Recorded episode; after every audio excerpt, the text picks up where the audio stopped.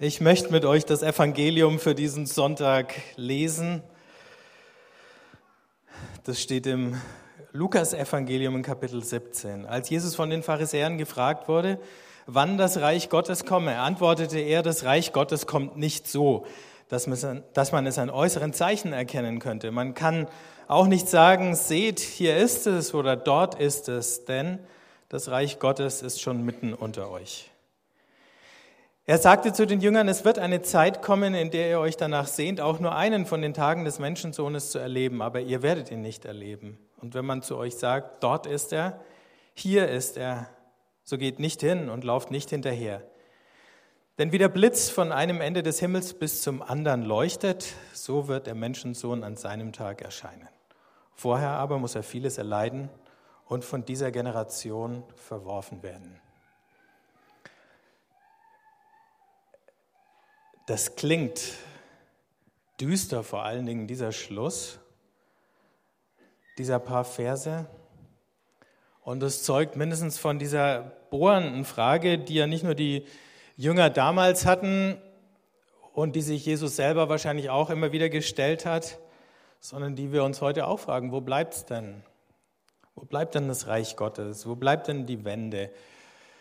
Ähm, es ist doch nicht spürbar, wenn wir Nachrichten anschauen, dass äh, die Welt besser wird oder geworden wäre.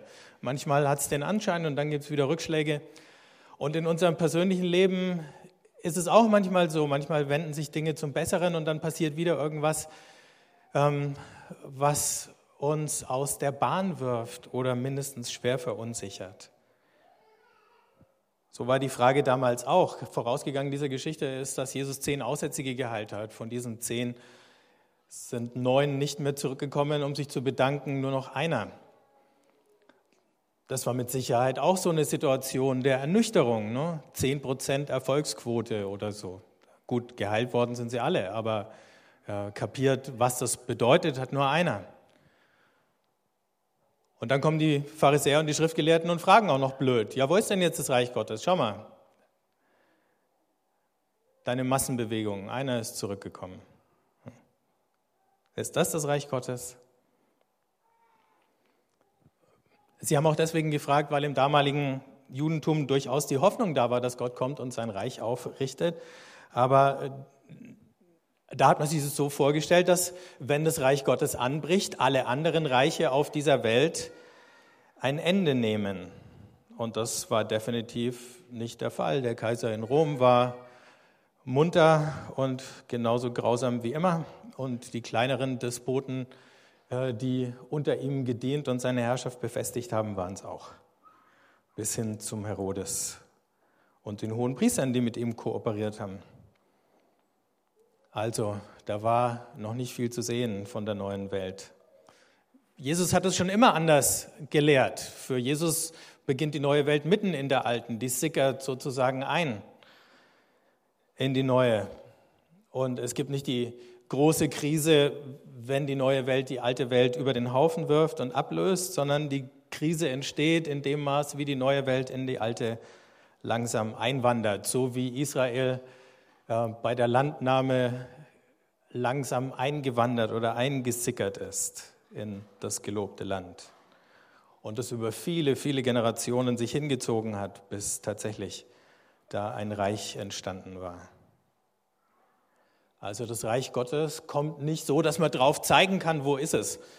Neulich, als ich darüber nachgedacht habe, ist mir aufgefallen, es ist ein bisschen so ähm, wie mit dem Internet. Wenn ich jetzt sagen würde, zeig mir mal das Internet, Wäre ein bisschen schwierig. Ne? Irgendwie ist es überall, die meisten haben es in der Hosentasche stecken inzwischen schon. Konnte man sich auch vor ein paar Jahren noch nicht vorstellen, dass sowas geht. Aber was ist denn das Internet? Sind es die Leitungen, äh, über die die Daten laufen? Sind es äh, irgendwelche kleinen äh, elektrischen Impulse oder sind es die Leute, die irgendwas schreiben und da reinstellen oder ist es das alles zusammen? Am ehesten noch alles zusammen. Kann man es sehen? Nein, man kann es nicht sehen. Ab und zu gibt es mal einen Witz, dass jemand versucht, das Internet auszudrucken oder so. Und dann wissen wir schon, dass es ähm, ein unmögliches Unterfangen ist. Denn in dem Moment, wo du ausgedruckt hast, steht schon wieder so viel Neues drin. das du dein Leben lang weiterdrucken kannst. Also, wie das Reich Gottes kommt, ist schwer zu sehen, unmöglich zu messen und trotzdem bleibt es nicht ohne Wirkung.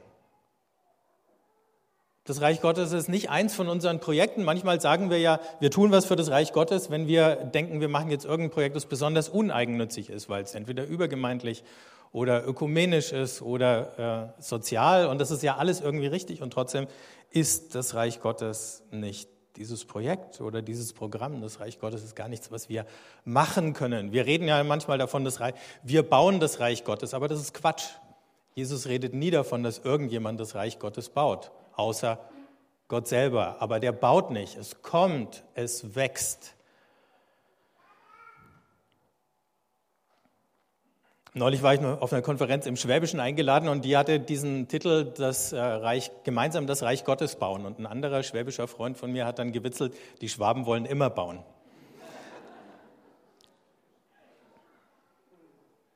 Aber wir können es nicht bauen, es ist nicht machbar, wir machen es nicht. Sonst könnten wir drauf zeigen, sonst könnten wir scha sagen, schau mir zu, dann siehst du das Reich Gottes. Aber es ist nicht so. Ähm, Jesus sagt, es ist nicht so, dass du drauf zeigen kannst und trotzdem ist es mitten unter euch. Unter euch, also wie müssen wir jetzt das verstehen? Das bedeutet einerseits, es ist nicht in dem Äußerlichen, also es ist nichts äh, ähm, Objektives, das habe ich gerade gesagt, du kannst nicht drauf zeigen. Ich war letzte Woche oder vorletzte Woche inzwischen schon mit äh, zehn Männern eine Woche in München und wir haben eine Woche lang nichts anderes gemacht, als jeden Tag rauszugehen auf die Straßen von München und Gott zu suchen. Und abends sind wir alle wieder zurückgekommen und haben uns gegenseitig erzählt, wo wir Gott gefunden haben oder auch nicht gefunden haben. Einer ist ähm, in eine große kirchliche Verwaltungsbehörde gegangen und hat da nach Gott gefragt. Und ein Angestellter da hat ihm dann erzählt, dass das schwierig sei, Gott da zu finden. Da hat er wahrscheinlich recht gehabt. Und wenn wir das lesen von Jesus, dann ist es auch so. Man findet ihn nicht in äh, Kirchenämtern, also zumindest nicht so, nicht anders, als man ihn sonst überall finden könnte. Ähm, es, das Reich Gottes ist nicht identisch mit irgendeiner Institution. Ähm, aber eben auch nicht mit unserem Inneren. Manchmal, wenn, und einige aus der Gruppe haben das tatsächlich gemacht, die haben irgendeinen Passanten angesprochen und haben gesagt, wo finde ich denn hier Gott in München? Und dann haben manche gesagt, den findest du hier. Und dann haben sie sich auf die Brust geklopft, in dir, in deinem Herzen. Das ist natürlich auch richtig. Und gleichzeitig hatten wir einen in der Gruppe, äh, der erzählt hat, der hat ganz viel ähm, Zen-Meditation gemacht, also keine religiöse, sondern einfach äh, Meditation als äh, Technik oder die Lehre vor allen Dingen gesucht. Und er hat gesagt, irgendwann hat er gemerkt, äh, er, er verliert sich da drinnen, er löst sich auf in dem Nichts, dem er da begegnet. Also ich denke, man kann im Schweigen durchaus Gott finden. Aber für ihn, weil eben für ihn Gott kein Gegenüber war, äh, das er ansprechen konnte, das war für ihn die neue Erfahrung war es eben das, dass er gesagt hat, ich hätte mich fast verloren oder aufgelöst da drin. Das heißt, wenn ich ihn nur in mir suche, dann werde ich ihn auch nicht finden. Je, je tiefer ich grabe, je weiter ich bohre, desto mehr zerrinnt mir das unter den Fingern. Allein in mir finde ich Gott nicht. Und doch kann er auch in mir sein. Aber vor allen Dingen finde ich ihn dazwischen, zwischen mir und den anderen. Und da haben wir ihn in dieser Woche immer wieder gefunden, in Begegnungen unserer Anleiter hat gesagt, die Leute auf der Straße, das sind eure Exerzitienbegleiter für die Woche, die helfen euch, Gott zu finden.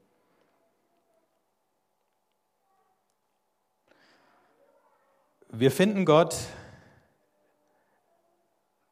wir begegnen Gott oft, indem wir anderen begegnen, mitten im Leben oder eben in diesem dazwischen, zwischen uns und der Welt, zwischen den unterschiedlichen Menschen in der Welt, die jüdische Philosophin Hannah Arendt hat mal über Politik gesagt und das Gleiche könnte man über das Reich Gottes sagen. Politik entsteht im Zwischen, im zwischen den Menschen und etabliert sich als Bezug oder als Beziehung. Da finden wir das Reich Gottes. Da, wo es Beziehungen zwischen Menschen auf einmal verändert, weil sie anfangen, sich nicht mehr in Klischees oder in Stereotypen wahrzunehmen, weil sie einander von Mensch zu Mensch und von Herz zu Herz begegnen, ähm, weil sie Feindschaften begraben und ein neues Verhältnis zueinander finden oder sich schenken lassen.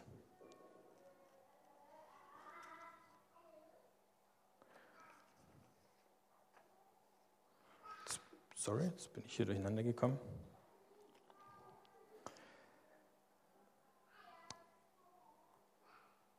Jemand, der das wirklich gut verstanden hat, und das habe ich in den letzten paar Wochen auch viel gelesen, war eine äh, Französin namens Madeleine Delbrel, die ist vor genau 50 Jahren gestorben.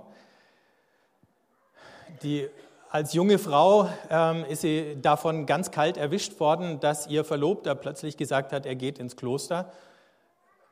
Und dann hat sie eine Weile überlegt, ob sie auch ins Kloster gehen soll und hat sich dann dagegen entschieden. Aber was sie gemacht hat, ist, sie ist nach Paris gezogen, sie ist in ein Arbeiterviertel gezogen, sie hat da gelebt unter den Menschen und sie hat da gelebt, um in dem, wie sie mit diesen Menschen in diesen ganz alltäglichen Situationen umgeht, Gott zu finden und Gott diesen Menschen wiederzuspiegeln. Und eine Anweisung, die sie geschrieben hat an die, die das mit ihr zusammengetan haben, das war eine kleine Kommunität, ohne Regeln, Geht in euren Tag hinaus ohne vorgefasste Ideen, ohne an Müdigkeit zu denken, ohne Plan von Gott, ohne Bescheidwissen über ihn, ohne Enthusiasmus, ohne Bibliothek, geht so auf die Begegnung mit ihm zu. Brecht auf, ohne Landkarte und wisst, dass Gott unterwegs zu finden ist und nicht erst am Ziel. Versucht nicht, ihn nach Originalrezepten zu finden, sondern lasst euch von ihm finden, in der Armut eines banalen Lebens. Ich finde, das hat sie wunderschön gesagt. Und das trifft es nochmal. Dieses Reich Gottes findest du dazwischen, sozusagen in den Lücken, in den Ritzen, in den Zwischenräumen, die da stehen zwischen den Menschen.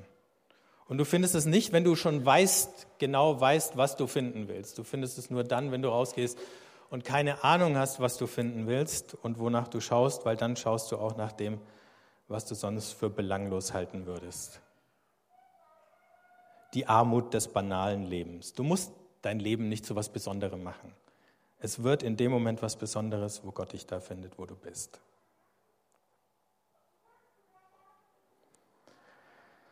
So ist es mit dem Reich Gottes. Und dann ist da noch vom Menschensohn die Rede. Und eben von all den schmerzhaften, dramatischen, katastrophalen Umbrüchen, unter denen oder in denen sich die Welt damals befunden hat und heute befindet.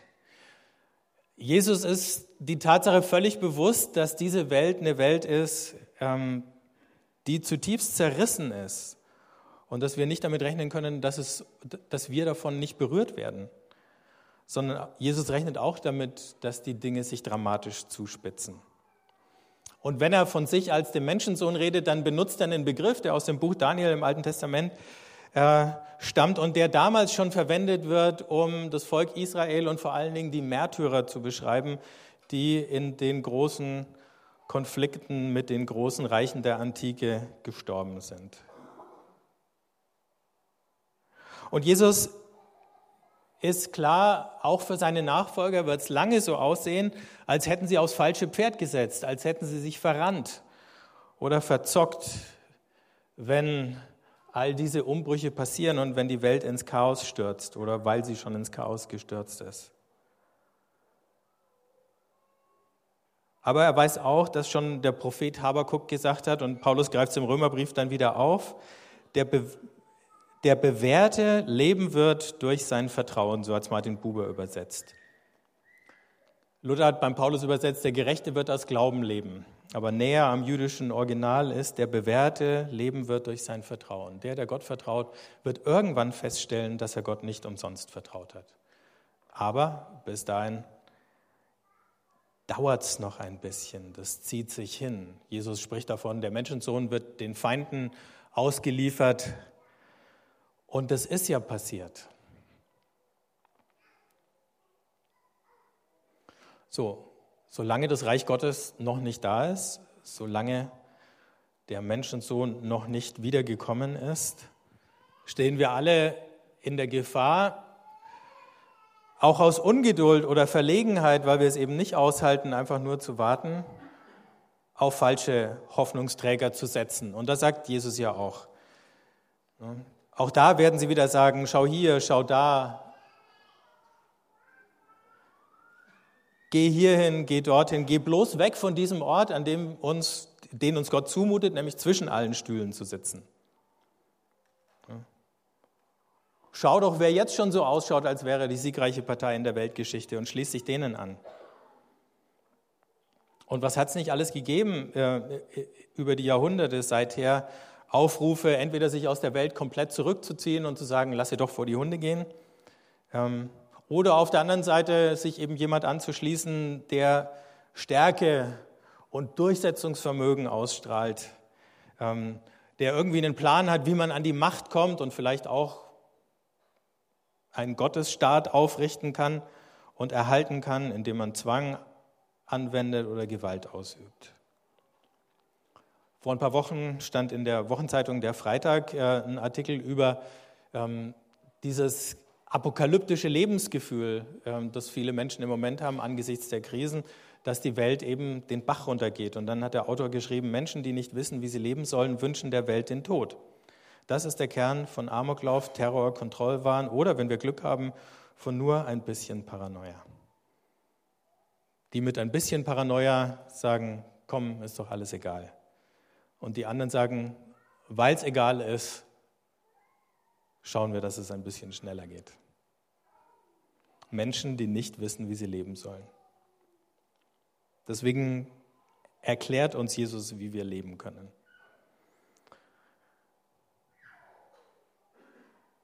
Und dann spricht er davon, dass am Ende der Menschensohn wie ein Blitz erscheint am dunklen Himmel.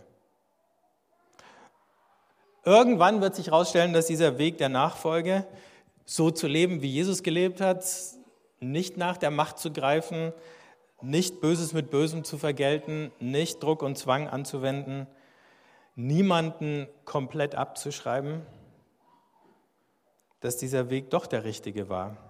Und das ist dann das, was wir in der Bibel unter Rechtfertigung verstehen, wenn Gott plötzlich sagt, das war richtig, was ihr gemacht habt. Die ganze Zeit über war es richtig, so zu leben.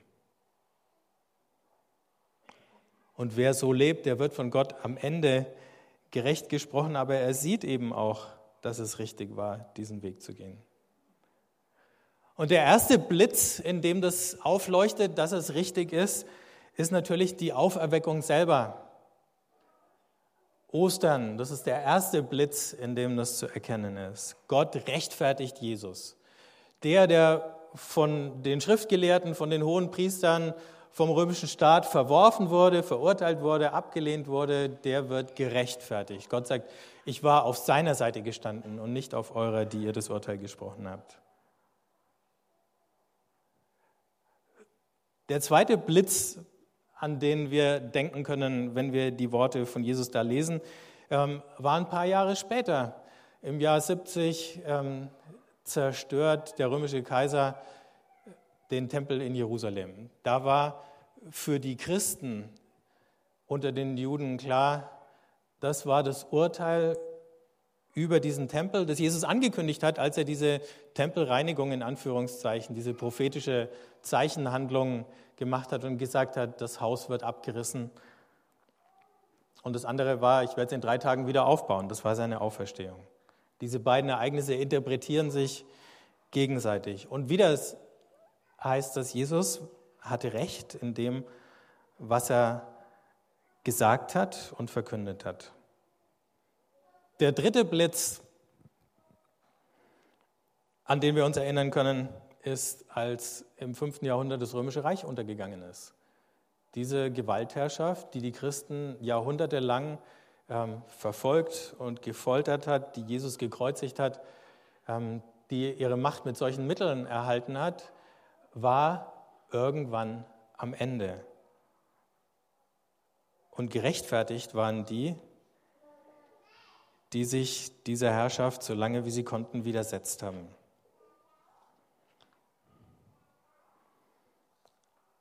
Es hat einige solcher Blitze gegeben. Einem bin ich auch begegnet, als ich da durch München gelaufen bin. Ähm, und zwar bin ich da auf Pater Rupert Meyer, Rupert gestoßen. Der war ein Jesuit, der sich in München ähm, in der Nazizeit und schon vorher sehr für die Armen eingesetzt hat. Der war Soldat gewesen im Ersten Weltkrieg, hatte dann ein Bein verloren ähm, und hatte eine Beinprothese.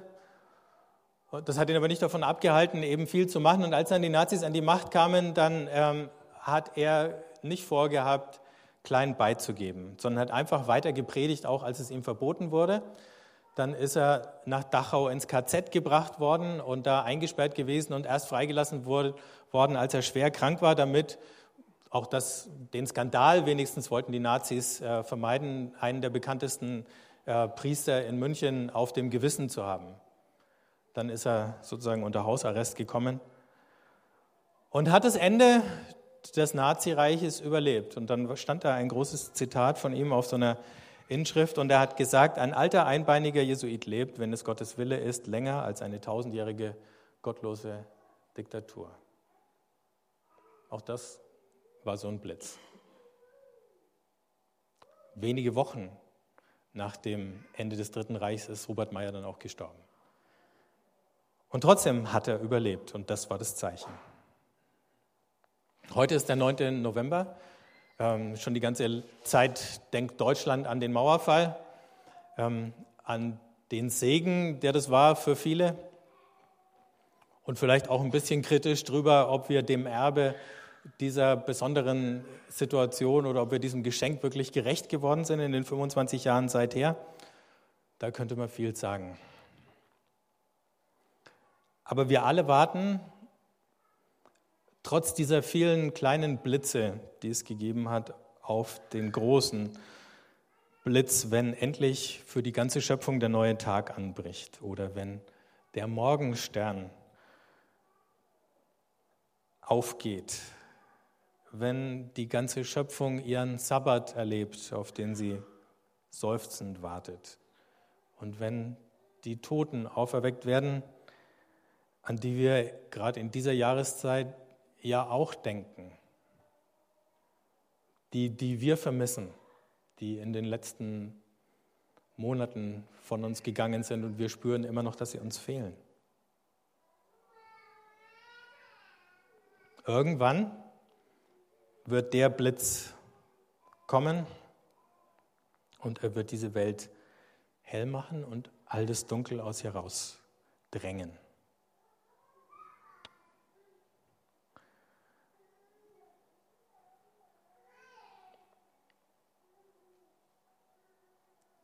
Der Dichter und Sänger Rich Mullins hat in dem Lied gedichtet und das passt wunderbar zu dem Text von heute.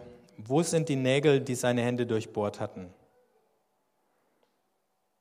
Und da spricht er von Jesus natürlich. Nun, die Nägel sind verrostet, aber nicht der Mensch. Er ist auferstanden.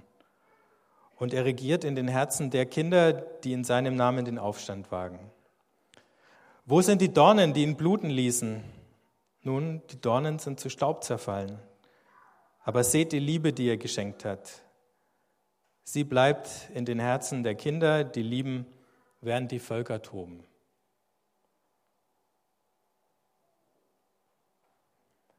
Gott verlangt und erwartet keine großen Dinge von uns, außer zu lieben, während die Völker toben. Wir werden die Völker nicht davon abhalten, zu toben. Vielleicht mal den einen oder anderen in unserem Umfeld, wenn es gut geht. Aber auch nur dann, wenn er an uns sieht, dass Lieben die bessere Alternative ist. Dafür können wir heute beten, dass es uns gelingt. Wenn ihr möchtet, dann steht zum Gebet auf.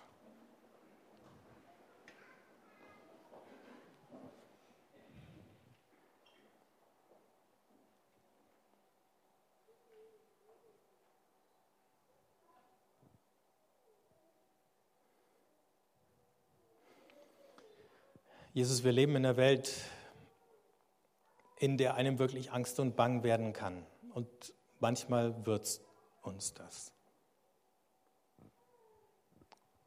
Und manchmal schließen wir die Augen und halten uns die Ohren zu, weil wir es nicht aushalten. Manchmal werden wir wütend und würden gern irgendwo draufhauen und wissen nicht, wo drauf. Hilf uns, dich zu finden in den Situationen, in die du uns stellst, in den Menschen, die du uns über den Weg schickst, jeden Tag neu.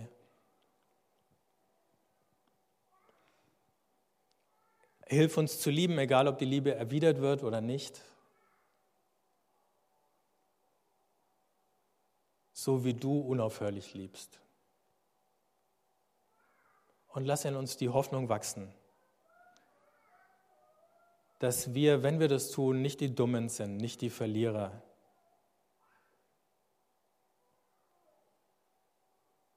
sondern dass wir den Tag sehen werden, an dem wir verstehen, warum das alles richtig war und gut.